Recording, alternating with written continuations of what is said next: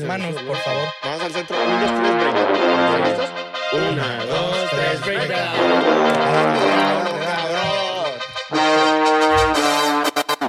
¿Qué onda, bandita? Bienvenidos a un nuevo episodio del Breakdown. Yo soy Frank Reyes Ogazón y estamos aquí desde Black Monkey con mis co-hosts, Devil X. ¿Cómo estás, hermano? Muy bien, ¿y tú, hermano? Te veo muy joven, ¿eh? Me veo muy joven. Ah, sí, es que me quité la barba. ¿Pero sabes por qué estoy más feliz? ¿Por qué? Porque también está el compañero Quiz. Un Quiz de Born. MX. ¿Cómo estás, up, hermano? what's up, what's up? Muy contento de estar aquí y pues tenemos invitadas el día de hoy. Tenemos una invitada muy especial, Sofía Bravo, Thompson. bravo, Bienvenida bravo. al Breakdown. ¿Cómo estás? Estoy muy bien, ¿ustedes? Todo ¿Qué súper, tal la vida? Excelente, contentos. fluyendo. Muy bien, muriendo porque ¿alguno de ustedes fue a la red este fin de semana? No, caray. me Yo no fui. ¿Qué tal estuvo? Estuvo bueno, fui dos días, nunca había ido dos días a un festival, la verdad, qué, qué teto, ¿no? La verdad, Sí. o sea, Sí, parece la vez que... Eh, normalmente más chiquito vas, ¿no? Sí, ¿no? O sea, yo ya no aguanto dos días de festival. Nah, sí terminé yo hecho Es que sí. ¿Y mucho alcoholcito? Sí, bastante. Sí. Oye, yo pensé la neta que iba a estar medio hostil el ambiente, Yo la verdad. también. Yo ¿Ah, sí? pensaría eso, pero estuvo cool. Mira, de, de mi top 3 de festivales que hay en la Ciudad de México, a ver, va- va- está IDC, Flow Fest y el Arre.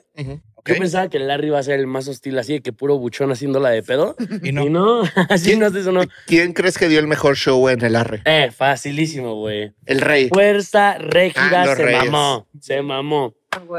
Un aplauso para Que Fuerza traía, que traía un, no sé dónde vi algún medio o algo así que traía, decían, Fuerza Régida es nuestro A$AP Rocky, güey. Sí. O sea, que traía un desmadre duro, ¿no? No, no, no mames. Así tenían una banda. Oh, no, pero el güey venía, así traía un flow así para vestirse, pero venía como si estuviera nevando en la Ciudad de México. No sé cómo neta pudo aguantar así Chamarrón. Con, con un chamarrón. El flow así no se cualquier- sacrifica. El flow no se sacrifica. 100%. Sí, y bueno, la verdad es que no, no, no estuvo, no estuvo ñero. Y voy a poner mi top 3 de los eh, eventos más hostiles a los que Ah, ido. sí, sí, sí. Ajá. Yo creo que mucha gente no lo creerá, pero EDC. EDC, se volvió un evento bien acá, güey.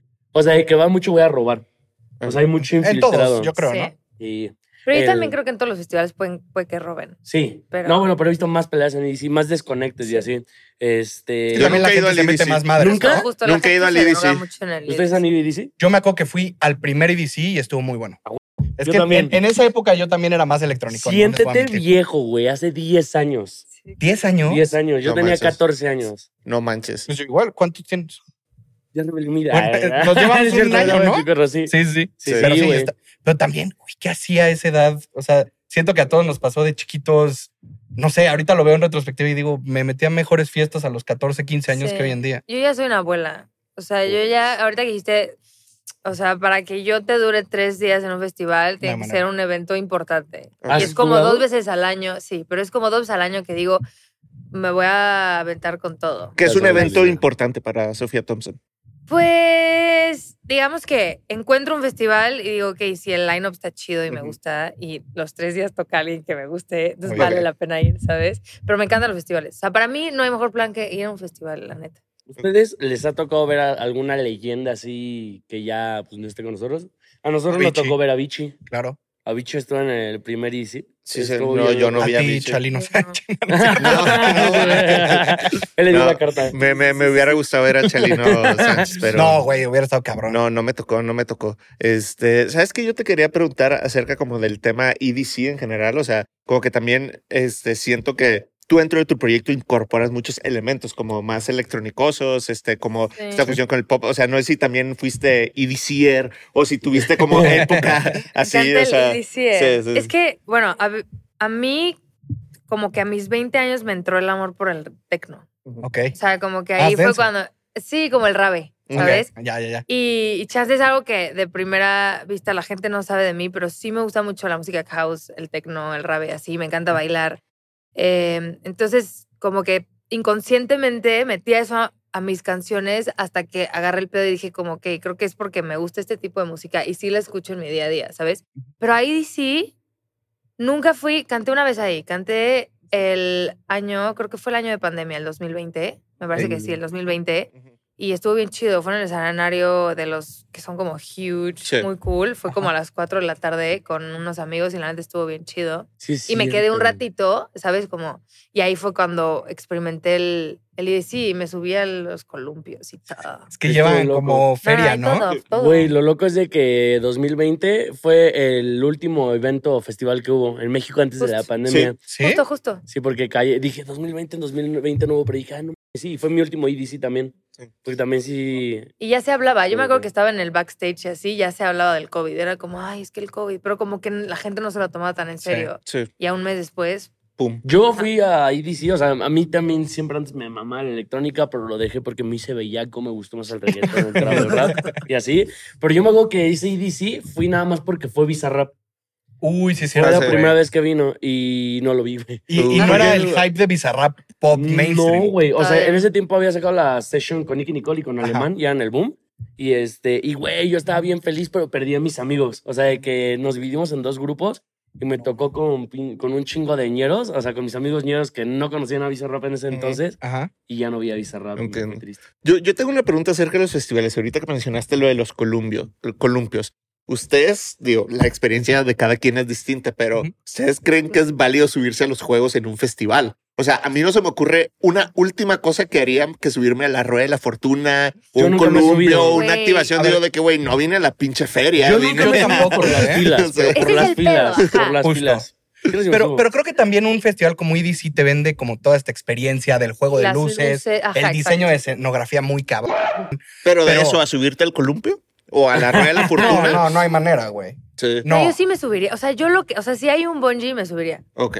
Nada más que el pedo, ajá, es, es la fila y, y da hueva. O sea, como que qué flojera formar una hora para tener una experiencia, no lo voy a hacer. Pero si no hay fila, como que siento que es como una cereza al pastel. Como que estás acá bailando y disfrutando y de repente te dicen, está esta experiencia, no jala. ¿Alguna Sí. vez han ido a algún festival en el extranjero?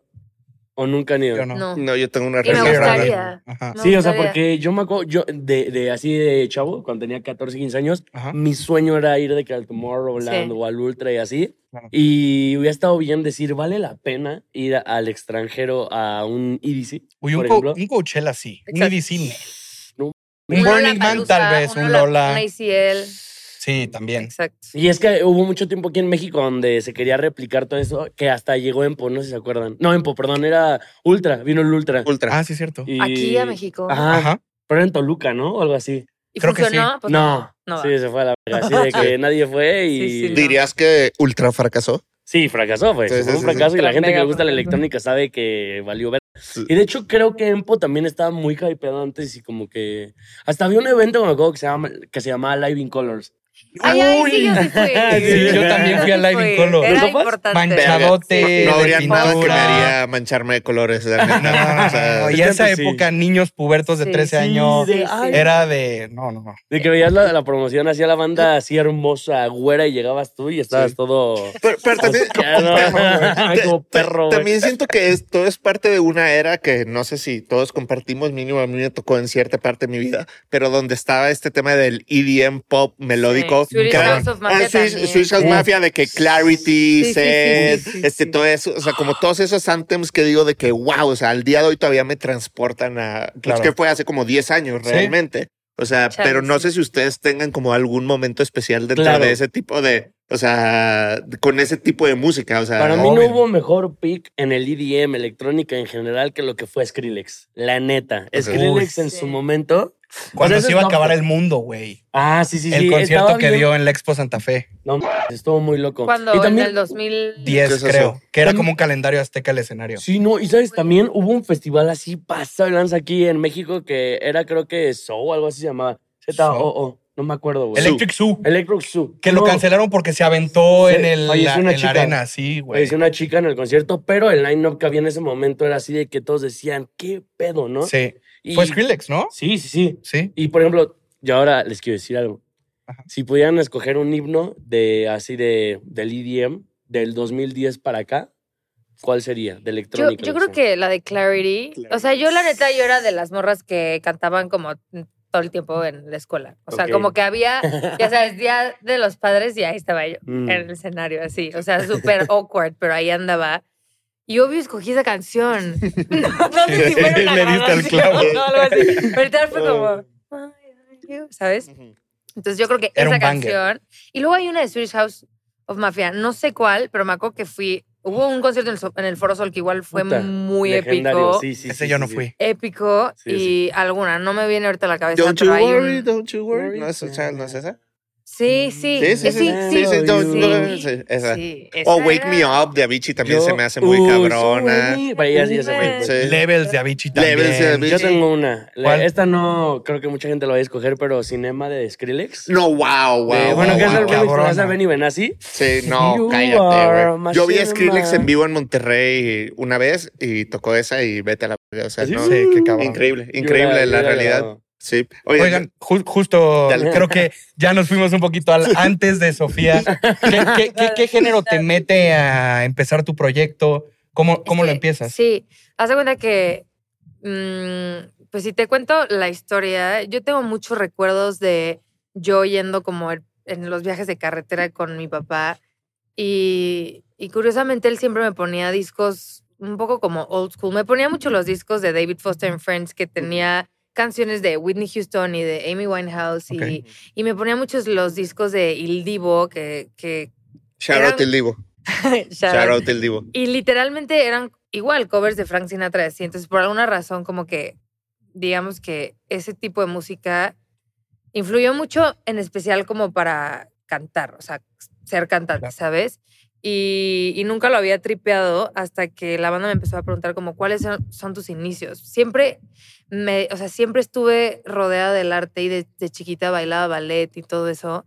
Y siempre es algo que me llamaba la atención. Pero creo que ese recuerdo en particular de mi papá poniendo esos discos como que me marcó mucho y a raíz de eso Celine Dion es una de mis cantantes favoritas. Em, entonces, pues, de- dentro de eso también el RB tuvo mucha influencia. Entonces, en, en cuanto a las melodías y así, cuando empecé a escribir canciones, obviamente yo siendo fan de una mezcla de Miley Cyrus con, ya sabes, en la pubertad y todo eso, con el RB y, y estos discos oldies y así, como que ahí se creó como una horchata de muchas cosas. Y pues empecé a escribir canciones a los 16 más o menos. Y ahí fue cuando empecé a tripear como, no sé, o sea, ya sé que canto y ya sé que me gusta, ya sé que quiero hacer esto, pero ¿qué pasa si le doy un chance de escribir canciones, ¿sabes? Y pues ahí empezó todo. Entonces, yo creo que sí, de- o sea, el RB puede ser, digamos que de los géneros más que más han ¿Y marcado. ¿Te acuerdas de una canción, digamos, tus influencias en el momento que empezaste a escribir a los 16? No, creo que ya a los 16 estás grande como para ver, bueno, cada quien, pero como programas de artistas Disney, artistas pop de Disney. Porque justo, justo lo, lo meto en específico porque vi que, justo te pusiste el Sofía Thompson por Hannah Montana, que viste un proyecto Sí, similar. es que Platícanos tú de eso. sabes, sí. Es que la neta, el Chile es una historia bien curiosa. Pero, y la, mi- o sea, mis amigas lo saben, yo he sido súper fan de Miley Cyrus desde que existió. ¿Cuál es la mejor canción de Miley? Uf. Party in the USA. ¿Se te hace? eh? Sí, Es que claro. yo me sé todos sus Sí, yo sí soy discos, güey. O sea, de que desde See You Again, que era como Hannah Montana, Miley Cyrus. Luego tiene un disco que tiene una canción que se llama These Four Walls, que obviamente ella tenía como 15 y, y yo la canté en mis 15 años. ¿Pueden Sí. creerlo? O sea, Miley Cyrus salió al mercado y para empezar, yo veía a Hannah Montana y yo decía, si Hannah, o sea, si Miley Cyrus puede ser Hannah Montana y tener una doble vida, Marta Sofía, yo soy Marta Sofía Monroy Thompson, Marta Monroy puede ser Sofía Thompson. Y a los dos años fue como, yo también puedo. Entonces dije, voy a llevar como, no esta doble vida, pero dije como, nadie me decía Sofía en ese entonces, nadie. Y nadie me ubicaba como Thompson. Pero dije, al chile me vale madre, yo soy Ujú. Sofía Thompson, va a vender más, según yo. En mi mente era como más internacional, Sí, sí. Ujú. ¿sabes? Eh, entonces, para regresar al trip, yo creo que Miley Cyrus es de las artistas que más me han marcado, en especial como, como crecer con ella y ver como que es algo accesible. O sea, soñaba mucho como con, con, con estar en escenarios desde muy chiquita. Entonces yo la veía y ella es un poco más grande que yo. Entonces como que la veía como one step ahead, diciendo como, ah, pues me gustaría como seguir por ahí. ¿Sabes? A mí- ahorita, ahorita lo dijiste, pero yo también, yo también les quiero poner acá una pregunta. ¿Ustedes a quién prefieren? ¿A Taylor Swift o a Miley Cyrus? Bueno, ustedes ya saben qué prefiero yo. ¿Sí? ¿Ustedes? A ver qué. A Miley Cyrus. ¿Ah, sí, a Miley? ¿Ah, sí? No, pues a Taylor. A ver, adoro a Miley. Me tocó verla en el Bangers Tour, me tocó verla Yo, en Miley. el Corona Capital, pero no, pues Taylor. Taylor, soy más Swifty que este, Ah. Pero- Miley. Sí, sí. Sí, ¿no? Está dura la pregunta, güey. Porque me, tal Siento vez me no sé más canciones. No, no, no, no. O sea, en mi caso, güey. me sé más canciones de Miley Cyrus por el acercamiento que tuve también de ver Hannah Montana. Claro. que de Taylor Swift. Igual cambia, porque creo que puedes, o sea, yo admiro mucho a Taylor por el impacto que tiene como artista y en la industria Claro. y me parece súper talentosa y es una diosa y es impresionante lo que ha logrado y puedes admirar eso, pero no es una artista que yo escuché día a día. Sí. ¿sabes? En cambio, Miley Cyrus para mí fue algo que de verdad marcó como mi, mi partida a escribir música, a cantar. Claro. Y, y, y la verdad, apenas desde hace poco como que lo empecé a aceptar porque, o sea, como que no lo, sí lo contemplaba, pero me di la, a la tarea de voltear hacia atrás y ver como qué es lo que me ha hecho ser lo que soy hoy. Claro. Y pues parte es eso. ¿Ustedes quién Creo creen que que vaya a tener un- primero un show en el Super Bowl? ¿Esta Taylor Swift o Sí, Miley? Taylor, Taylor Swift, Swift. güey. Yo Taylor creo que Swift. Taylor ¿Creen? Swift, sí. Sí. Que se viene el Super Bowl, a ver quién. Yo creo que Bad Bunny va a estar otra vez. Ah, Bad Bunny. ¿Creen? Pero ya estuvo. Ya estuvo, Ya estuvo Sí, con- cierto. Pero con muy J-Lo y complicado, Shakira, J-Lo, ¿no? Ajá. Sí. No, con no, yo creo que Balvin. Bad Bunny- va a tener su propio. Estaría cool. Sí. Híjole, o sea, estaría bien verga, pero luego Styles, complicado. Harry Harry Styles Styles, también. Harry Styles, sí. Oye, no contestaste la pregunta de la mejor canción. Ah, sí. ¿Cuál es la mejor canción de Miley Cyrus? Ah, sí, sí, sí. Ok, ok. solo una. Solo una. Sí, Nada más sí, una. Chale. O da el top 3 del top 3. O Top Dale. tres, top 3, top 3. Dale, top 3. bueno, no, ya sé. Te voy a decir de los mejores álbums que, que más me marcaron de ella, The Time of Our Lives. Que no sé. Es donde está Party in the USA. Este. Seven, Re- Seven Things, sí, sí. Ajá. Que como que se deshizo un poco de Disney, ¿no? Es como el Ahí inicio fue cuando que. fue su parte. Y aparte yo me sé todo, o sea, pregúntame, o sea, con quién se casó Sí. y por qué y se divorció. O sea, ¿Te, te gustó hasta el de Dead Pets? ese es el único, ok, esa es la etapa de Miley que no seguí tanto. Todo lo- Sí, o sea, fueron como tres años, cuatro como de bangers, pero luego en Malibu y luego todo, el- o sea, Plastic Hearts, buena. que Plastic Hearts para mí, o sea, el que es antes de Flowers, para mí es de los discos más chidos. Es donde Sí. tiene Prisoner con Dua Lipa, que Dua Lipa también. Sí. Dios Que ahora se sordean, ¿no? O sea, vi que estaban como sentadas en un mismo award show y que ya ni se saludaron. La Dua y la Miley. Dua y. Miley, sí, sí, Mis amigas. De hecho, yo, yo, yo siempre pongo a Taylor y a Miley porque se me hace, o sea, a ver, yo la neta no sé nada del tema, pero eh, considero que ellas dentro de la industria eh, como que le sufrieron mucho para, o sea, estar en el punto donde están en cuestión a la crítica de la gente y con los hombres. Ok. Siento yo, no yo, sé. yo siento que son Siento muchas artistas turbias. completamente diferentes. O sea, no las Hablamos de. Miley y de. Y de Taylor Swift. Sí. Y, y creo que también el juego ha sido cool con ellas. güey. Ah, Tanto a la lo que me parte, refiero. la televisión. Pero el juez culero que- con todos. Con todo, sí. A No, final de pero cuentas más, es la bueno, industria del entretenimiento. Sí. Pero de, Y son bueno, chavitas. O sea, bueno, en, en cuestión de la relación de artistas de allá, eh, mujeres, creo que ellas dos fueron las que Sí. más les llovió. Pero también en su imagínate tiempo. empezar esa edad. Sí. O sea, ¿cuántos años tienen de carrera, güey? ¿Quién crees que sufrió más de ellas dos? O sea, por los Eh, medios. Yo No creo que... mames.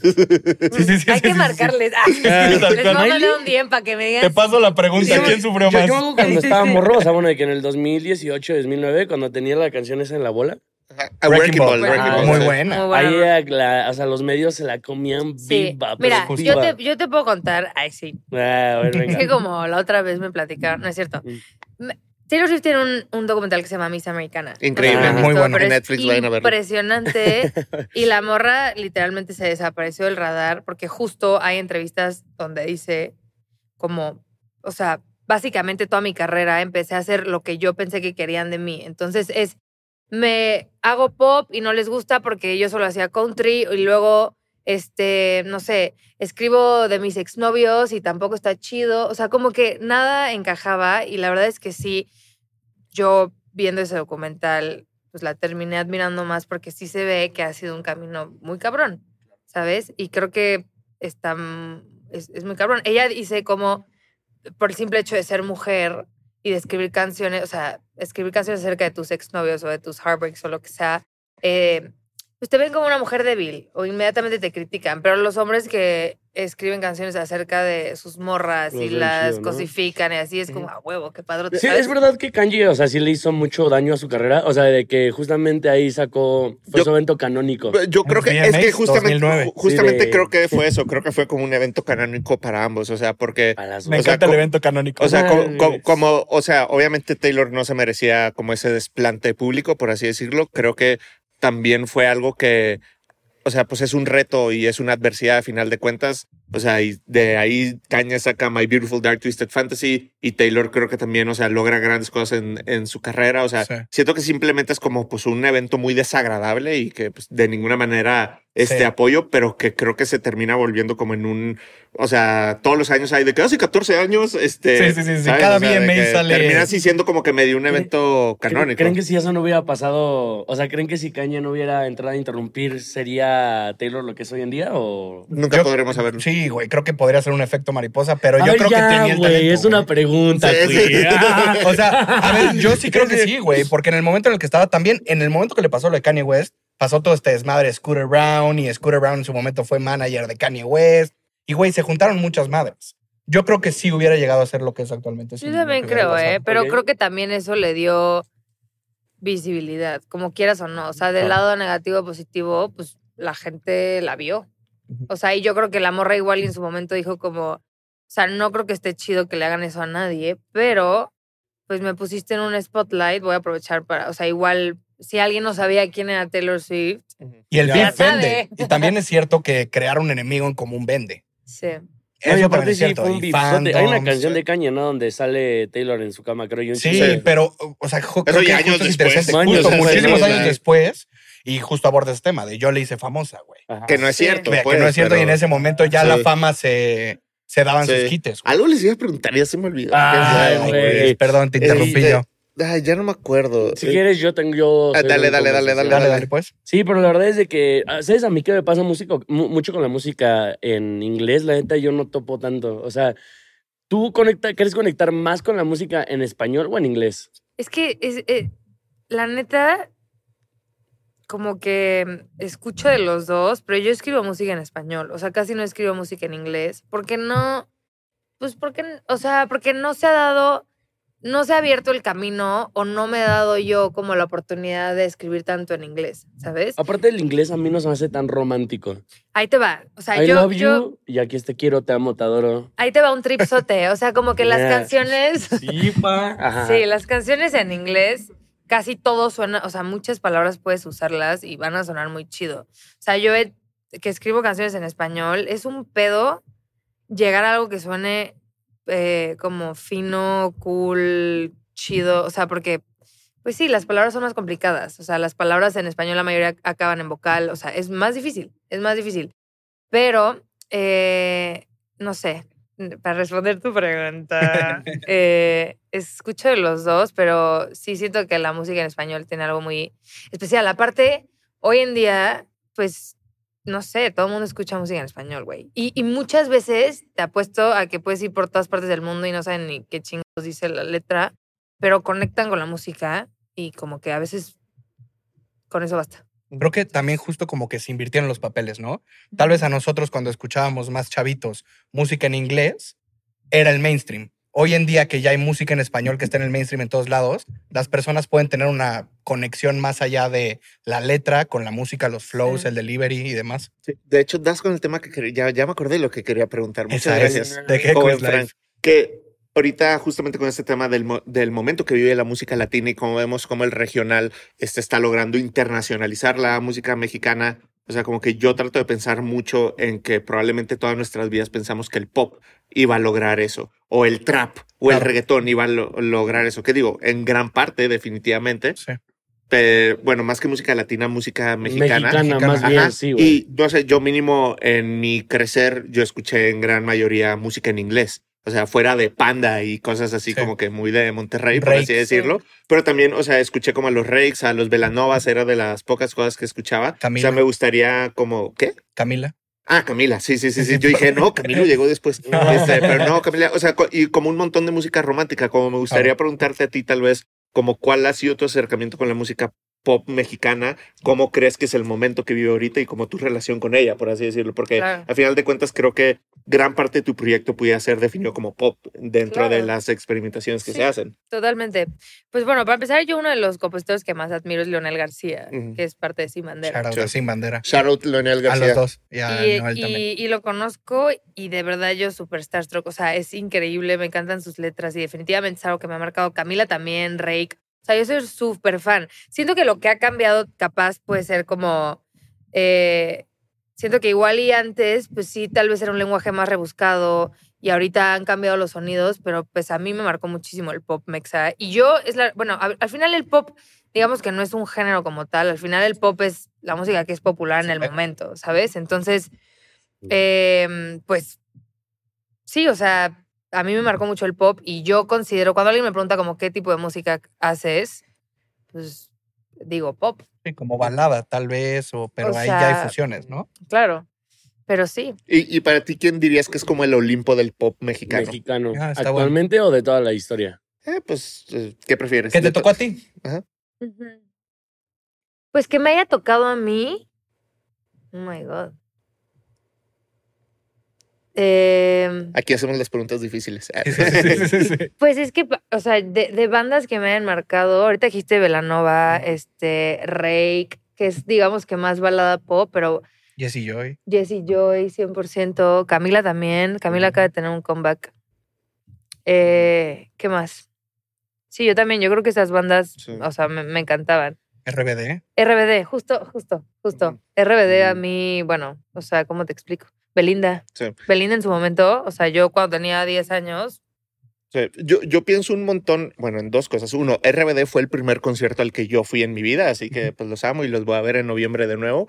Pero también pienso un chorro en el álbum debut de Belinda, que creo que tiene... O sea, el álbum debut...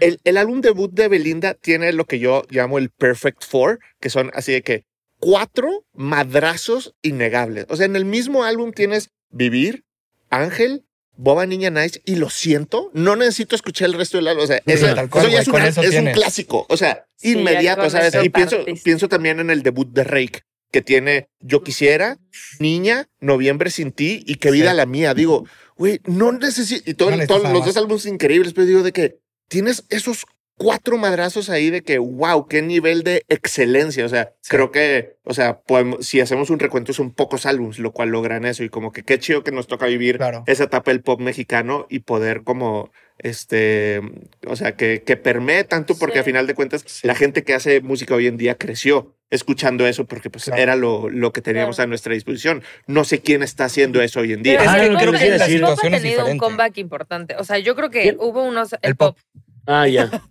Mi amigo el pop. Ah. Sí. O sea, el pop creo que, creo que, digo, no es que se haya dejado de escuchar, pero creo que cuando, cuando, digamos que o la música en inglés o el reggaetón estaba como en los top charts, el pop no se escuchaba tanto. Hoy en día creo que está teniendo un comeback importante ese sonido como... Actualmente, exponentes de pop de esta generación, ¿quién podría ser? Dana Paola. Dana Paola, Kenny Kenny Oz, ¿lo Oz, podrías considerar? Kenny Kenny Oz Oz. también. ¿Quién más? Yo no se me Em, ocurre alguien más, güey. O sea, Belinda, pero Camilo. bueno, ya lleva. Pero pero en México. Pues es que su audiencia yo creo que está Totalmente en México. Güey. Sí, La pero, pero no es un artista. Morat, Sí, pero ¿qué no es es pop? No, va. Morat es pop, Morat pero es son pop, colombianos. Pero es colombiano.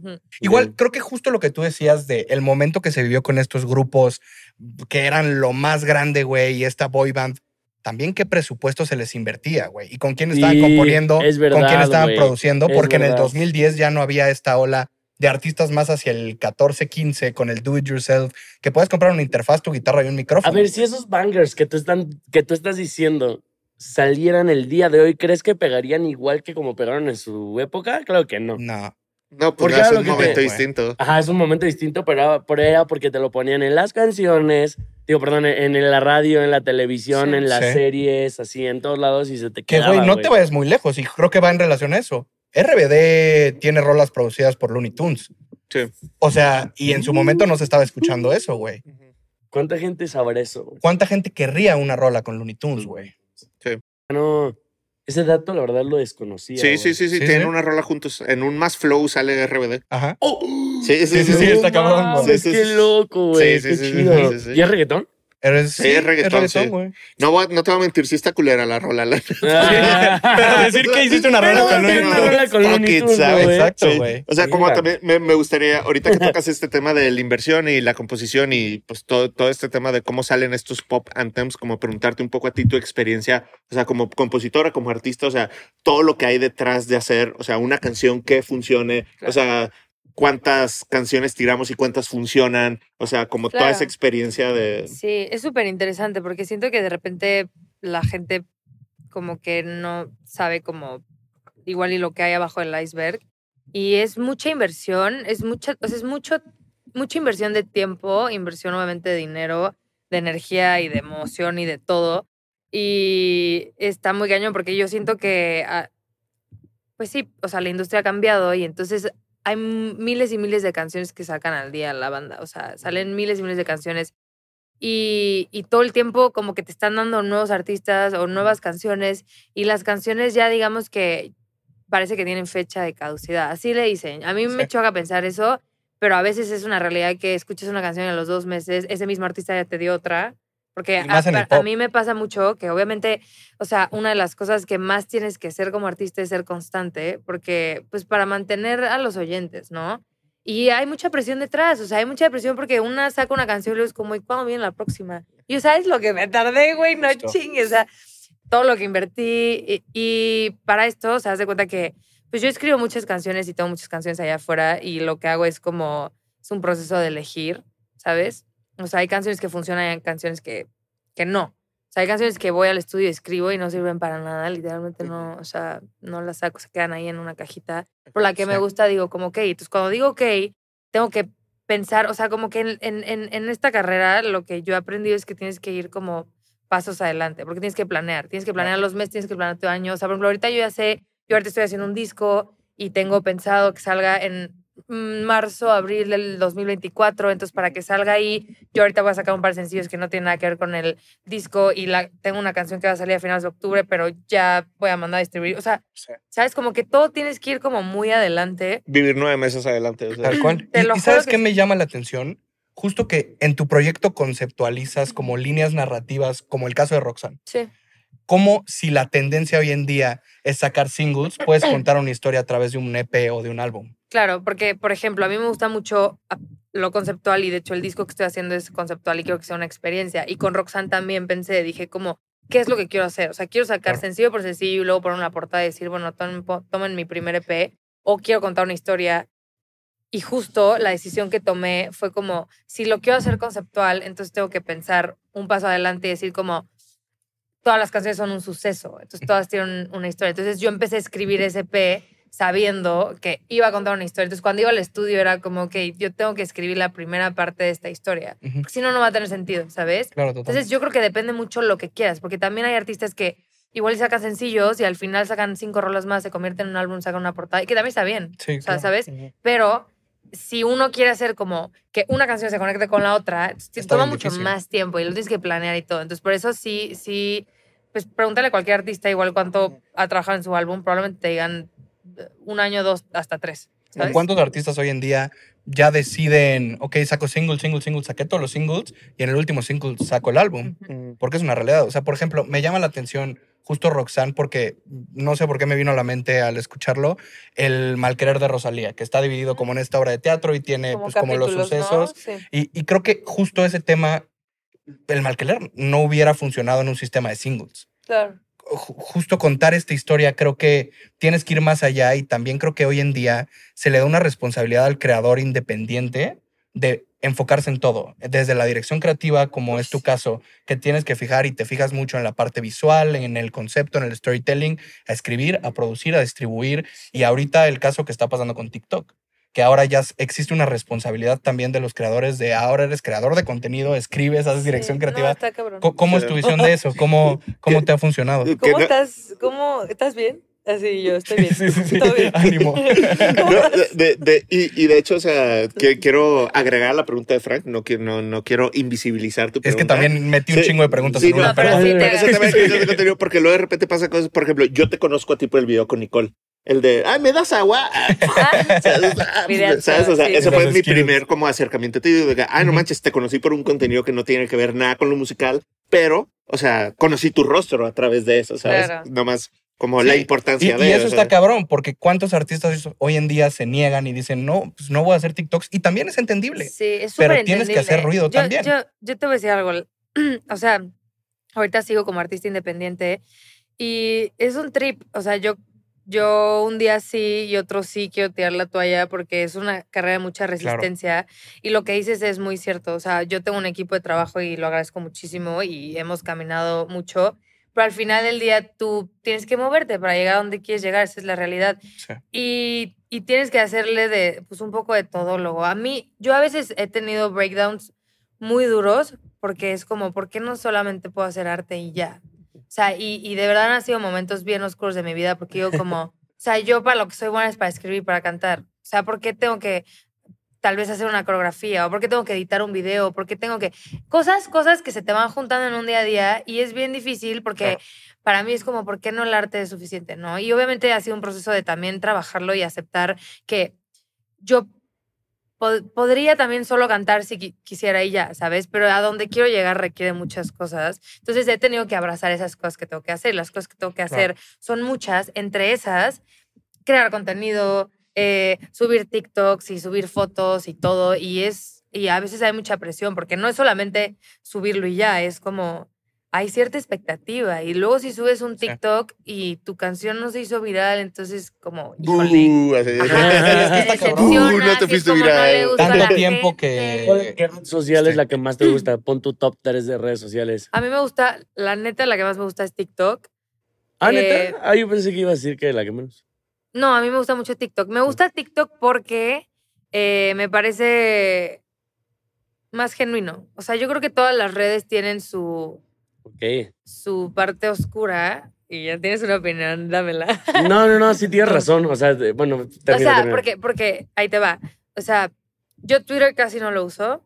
Este, Instagram eh, no me gusta mucho, esa es la realidad. Yo o sea, si, si tú me ves como muy activa, pues es porque muchas veces como que quiero como mantener como ese trip de como que aquí ando y tengo noticias que dar y tengo un show.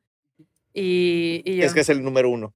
Es que las sí, nombrando y ¿qué esto. Entonces- Está TikTok. Ajá, está TikTok. Yo creo que Instagram. Instagram. ¿YouTube cuenta? Ah, yo creo que. Yo- No. Ay, Nada. No, yo, yo creo que. El cotorreo en Facebook está chido, ¿no? Me dicen. Sí, yo creo que Sí, TikTok, sí. para los TikTok, señores. YouTube, TikTok, YouTube y Instagram hasta abajo. Ok. Ajá. Yo pensé que iba a decir Insta, ¿Por porque qué? todo el mundo me dice que Instagram. O sea, mi Instagram Sí. se me hace la red social más falsa y más superficial Obvio. que puede Pero existir en también este mundo. ya la tendencia ha bajado, güey. O sea, era enfocarte en lo visual y creo que, o sea, diferentes canales de comunicación requieren diferentes mensajes. Total. Tal vez TikTok sí te puede dar la autenticidad de comunicar quién soy yo y en el en Instagram va a ser la campaña más visual de la foto. Sí. Sí. Y también diferentes, eh, eh, creo que ya había hecho esto, no creo, dije esto en un capítulo tan- autocitándose. que, que, que diferentes eras hacen que diferentes tipos de artistas triunfen. O sea, es decir, Claro. tal vez si Juan Gabriel hubiera nacido en la era del TikTok, pues nunca hubiera sido Juan Gabriel porque no tenía ese tipo de skill set. Y el ambiente creativo y de audiencia y en general todo es lo que también en gran parte dicta cuáles son los artistas que salen adelante, como los que tienen una natu- naturalidad para ello, como los que se adaptan para encajar y salir adelante con claro. eso. Y también siento que hay, o sea, a- algo que estás diciendo tú, que, yo conozco amigos artistas que, que es como, yo no voy a hacer TikToks y, y es como, está perfecto, ¿sabes? Y Pero yo, lo, yo los hago porque digo como, bueno, sí, o sea, tampoco, o sea, no se me va a caer el mundo si subo TikToks, al contrario, pues mi, mi, si mi meta es llegar a gente y visualizar y, y pues sacar mi proyecto y que la gente, que pueda llegar a mucha gente, pues, pues es, una, es una herramienta. Y si lo eliges como ver como una herramienta, ok, pero sí hay como que despegarte y desapegarte de muchas cosas, como por ejemplo el resultado, ¿no? Es como, Es un número. claro, y, y, y también tengo, o sea, como que luego la banda no, no, no llegamos a entender como colectivo la ansiedad social que puede dar estarte proyectando en frente de una cámara. O sea, luego hay amigos que dicen como, es, sale súper natural. Y yo como, güey, Lo no Lo grabé mames, 17 o sea, veces. millones de güey, veces. Lo grabé literal 18, lo, edi- lo edité. Un día lo iba a grabar, no me salió, me sentía súper mal porque no me pareció chido. Al día siguiente lo intenté. O sea, no es, no es así de genuino, no es así como mantequilla al pan, ¿sabes? Hay un proceso antes y, y no es tan fácil. Entonces yo creo que es algo que, que, que sí hay mucha presión y hay mucha ansiedad, como el, el no, no es tan fácil como, ay, subí un video hablando a la cámara, ¿sabes? Yo creo que la, la peor pesadilla de varios músicos es, son los números. Yo creo que si Claro. no existieran los números para los músicos, todos serían que felices. estaría No, cabrón un mundo de arte. hadas y unicornios y rosa y delicioso Sería todo, increíble, sí, sí, sí, no más. Sí, porque justo es lo que dices, ¿no? De que igual le metes como dos meses de trabajo, una rola, presupuesto. Dices, ah, huevo, ya tengo 10, todo. 5 mil plays, güey. Sí. Y creo que es No, el y sueño hay, de hay muchos gente que a veces artistas. 5 mil les gustaría tener menos. Y es como el meme de que hice esto en el cual eh, deposité toda mi alma, vulnerabilidad y conceptualicé y la raza es de que, nah, this ain't fire, ¿sabes? O sea, de que, nah, sí. this not it, bro, ¿sabes? Y O también sea, creo que es el sueño de muchos artistas poder llegar al nivel de no necesitar hacer TikToks, ¿sabes? No, hombre, imagina, o sea, yo siempre me veo, digo, como, ¿en qué momento voy a poder yo, no sé, solo sacar así como que, ah, tengo un show, ¿no? Y que se soldaute Claro. y ya. Oye, Yo cerrar mi Instagram y yo, Yo creo que ni Bad Bunny se puede dar todavía Sí. ese lujo. pero, Sí, pero está cabrón. también es- subirlo de pantalones para tiendas. Sí, pantalón para tienda. Bad Bunny se sabe. Sí, sí, sí. Tendencia sí. 2024, Sí. carajo. Pero es también Vamos. lo mismo, o sea, para músicos, para creadores, o sea, Para estamos atados en el mundo de los Justo números a final de cuentas. Creo que ya es más un tema de la tranquilidad mental que cada quien decide claro. aceptar de que, hey, yo Sí. me estoy poniendo frente al mundo y eso. yo creo que es más eso. O sea, yo muchas veces de mi vida he, he tripeado y he dicho como, o sea, ¿qué es lo que quieres hacer y qué te haría feliz? Y Sí. sí. he dicho, bueno, o sea, si te está dando mucha ansiedad eso y si no es lo que quieres, nadie te está apuntando a la cabeza para hacer lo que estás haciendo. Tú te puedes salir y puedes solamente cantar y irte al bosque a vivir y Claro. Vender Que es el sueño. mangos si quieres, ¿sabes? O sea, ¿El como que si te es el quieres... sueño? Ah, bueno, a ver, si te cae una buena pasta, Ah, Sí. ok. Pero como, ¿sabes? A que yo dijera como, bueno, pues me quito del, de lo que podría ser el spotlight y los números y así. Entonces yo creo que es más como escucharte decir como a dónde quieres llegar y qué requieres hacer. Sí. claro. Y entonces, si yo quiero llegar a este punto y este punto es, no sé, cantar en el Auditorio Nacional y llenarlo, ¿no? Eh, todas estas cosas las tengo que hacer para llegar aquí.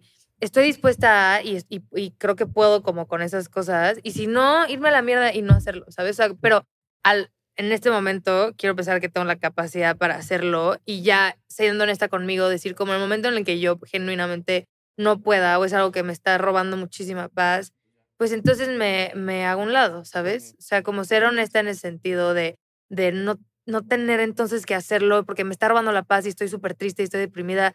O sea, como que estoy escuchándome y ver hasta dónde puedo llegar y ser honesta en ese sentido. Oye, justo, justo ahorita que mencionabas el tema show, viene tu concierto en el Indie Rocks. Eh, 29 de noviembre, toda la banda vaya a, les vamos a dejar el link aquí en la descripción. Platícanos del concierto, es tu primera es, gira. Pues Sí, es mi primer show. Bueno, ya canté en un par de festivales, pero es mi primer concierto en la CMX como, pues, como solitario. Y ha sido un sueño. La neta ha sido algo que he venido manifestando y por fin se nos dio. Y se llama Stereo 555. Va a ser una experiencia bien chida. Y, y pues sí, les invito porque la neta, mm, eh, digamos que este show es como un poco lo que termina con una era mía y luego va a venir el, El el- álbum. el prim- mi primer álbum, que eso es completamente una nueva era y va a tener otro tipo de sonido y otro tipo de imagen, entonces también me emociona y siento que está bien chido hacer un concierto como para darle o abrir la puerta o cerrar la otra, ¿sabes? Pero Sí, sí, o sea, mover, digamos, a- en la parte artística, un nuevo capítulo del proyecto de Sofía Thompson. exacto. Qué chingón, qué Para, chingón. para poder ir dándole un poco de cierre al capítulo, tengo un par de preguntas que me gustaría hacerte. La primera, tal vez ocupas pensar un poco, o tal vez lo tienen muy claro, pero ¿cuál dirías que es tu otra Sofía favorita en el mundo del entretenimiento? Wow. Sí, te fuiste a la. A la Sí, verga, sí, güey. sí, sí, sí, sí, sí, sí, sí. Aquí hacemos las preguntas sí, sí, sí, difíciles. O sea, otra artista O sea, está Sofía Vergara, está Sofía Es Niño de Rivera, Sofía Reyes. está Sofía Reyes. o Pensé, pensé en Sofía Vergara 100%. La amo y me cae bien chido y es latina. Oye, está difícil, güey. Sí, sí, sí, Muy difícil, güey. Sofía, güey. No, no se me ocurre ninguna Sofía, güey. Ya, Reyes. Pero ¿dónde Sofía decís tres? Vergara, pu- puedo pensar que sí. ¿Y qué, y qué, o sea, si pudieras janguear con ella, ¿dónde irías? Voy a echar una cheve de que unos mezcales y platicar de la vida. Siento que es cagadísima, ¿no? Ay, Sí, Sería muy sí. agustiti. Sí, totalmente, bueno. totalmente. Y bueno, justo como para ya dar cierre a la conversación, ¿a, a dónde mandamos a la banda? Ya sabemos del concierto. El Monkey Jam que salió con Black Monkey, ¿cómo estuvo esa onda? Estuvo bien chido. También está disponible en YouTube y el viernes sale en Spotify. Esa. Eh, estuvo bien chido, la neta quedó muy cool y siento que fue una oportunidad para darle como una segunda vida a estas canciones que ya había escrito y que ya había sacado. Claro. Eh, y está, está increíble. Yo creo que a mí me encantó, me encantó el resultado. Y sí es cierto, lo del show del Indie Rocks el 21 de noviembre, les invito a que vayan. La neta va a estar muy chingón. Y están los tickets ya a la venta en Passline. Buenísimo. Igual también en mis redes, como estoy como Sofía Thompson Music y ahí estoy anunciando básicamente todo lo que viene. Vienen eh, un par de canciones más antes de que se acabe el año, una colaboración que no puedo decir, pero también está bien chida. Y pues el, el disco pronto. Buenísimo. Ay. Pues esperemos ese nuevo proyecto. Ya saben, banda, los boletos están en la descripción. Y muchas gracias por ver un capítulo más del Breakdown. Nos vemos en la próxima edición. Un Nos abrazo. vemos, Bye. banda. Wow, wow. Ey, muy bien.